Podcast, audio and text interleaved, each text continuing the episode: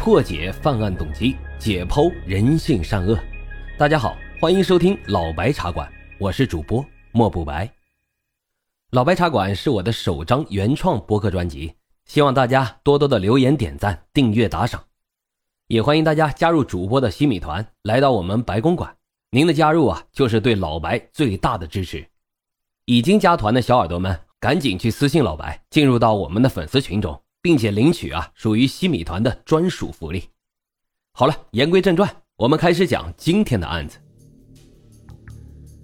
一九九七年三月十八日晚上六点三十分许，风雨交加，和这丈夫啊一起借住在杨浦区英航街道东费家宅某号的二十六岁菜贩胡女士啊，从这集贸市场收摊回家，她撑着雨伞呢。艰难地走到居家附近一个空旷的工地时，突遭一个歹徒袭击了脑后部，当即是不省人事。因为胡女士的丈夫啊在市郊卖菜，周围的邻居见胡女士久久不归家，随即啊是四处寻找。当找到工地时，已经是深夜的十点四十五分了。可是找到了胡女士啊，却发现她已死亡。邻居们随即就立即拨打了幺幺零报警。三月二十日，家住在宝山区松南新村的四十一岁施女士，跟同事在西藏路某饭店聚餐后回家，约在晚上十点五十分行至家门口的时候，发现忘带了大楼的总门钥匙，就径直走到了阳台下，叫丈夫把钥匙从六楼扔下来。可是丈夫把钥匙扔下后啊，却迟迟不见妻子上楼，于是就下楼查看。却发现妻子啊已经惨死在了楼旁，身上是溅满了鲜血，随身携带的挎包也被抢走了。经宝山警方勘查，施女士啊是被人从身后突然袭击，采用拳击、撞墙等暴力手段致死的。两起案件在不同的地区和不同的时间发生，但是侵害的对象都是单身夜归的妇女，作案者是不是一个人呢？此时下结论啊。似乎啊为时尚早，谁知两天后的三月二十二日，杨浦警方呢又接到了一名居民的报案。他称啊，他的妻子四十四岁的郑某，二十一日晚九点十分左右，乘坐幺二四路公交车在共青森林公园站下车，步行了五分钟到六分钟，快到家门口的时候，突然啊，这背后出现了一条身影，猛然就窜出，用钝器击打了其头部。郑女士啊，当即昏死了过去，随身携带的包呢也被抢走了。经过法医的验定，郑某的头部损伤主要是在后脑头枕部，共有五个创口，并且啊致颅骨骨折。几乎在同一时间内的二十二号、二十三号，宝山区又连续发生了袭击单身妇女的案件，作案手段也是大体一致。宝山警方呢，迅速将案情通报给了杨浦警方。布控的大网已经撒出，在以后的一个星期内，敲头幽灵啊，却再也没有出现。然而，从四月一号到四月六号这一段时间内啊，杨浦区的银行、宝山区的松南、海滨地区，竟又发生了七起此类的案件，至此已经有十二名无辜市民遭到了暴力袭击，其中啊，致两人死亡，数人重伤。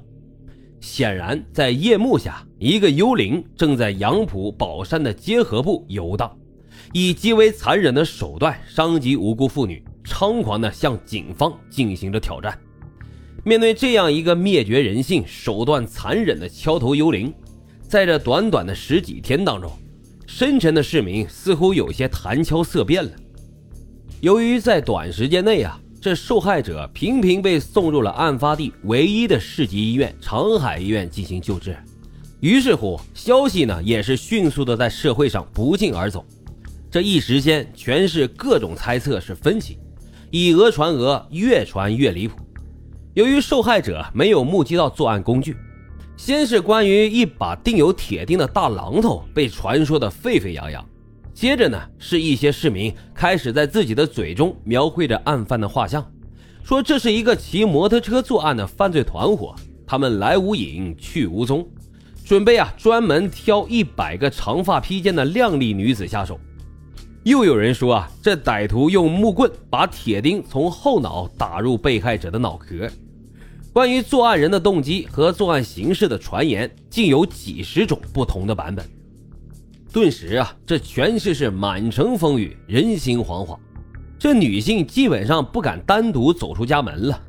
一些家庭开始为不得不夜归的家人们绞尽脑汁地采取各种保护措施。丈夫接送妻子，父亲陪伴女儿的现象成了一大奇观。在个别地区啊，甚至出现了戴着头盔匆匆夜行的市民。不少人家呢，也是早早的闭门关灯，女性则全部进入了一级戒备。在武钢集团工作的王女士啊，尽管只有三站路的车程，但是晚上啊，也一定得有丈夫充任贴身保镖才敢回家。不少饭店、娱乐场所那更是损失巨大，晚上根本就没有生意，只得关门大吉。大有风声鹤唳、人人自危之势，给上海的社会治安、社会秩序带来了严重的破坏。从三月十八日到四月六日，这短短的十九天呀，无疑成了黑色的时间段。这敲头幽灵连续出现，引起了上海市各级党政领导的高度重视。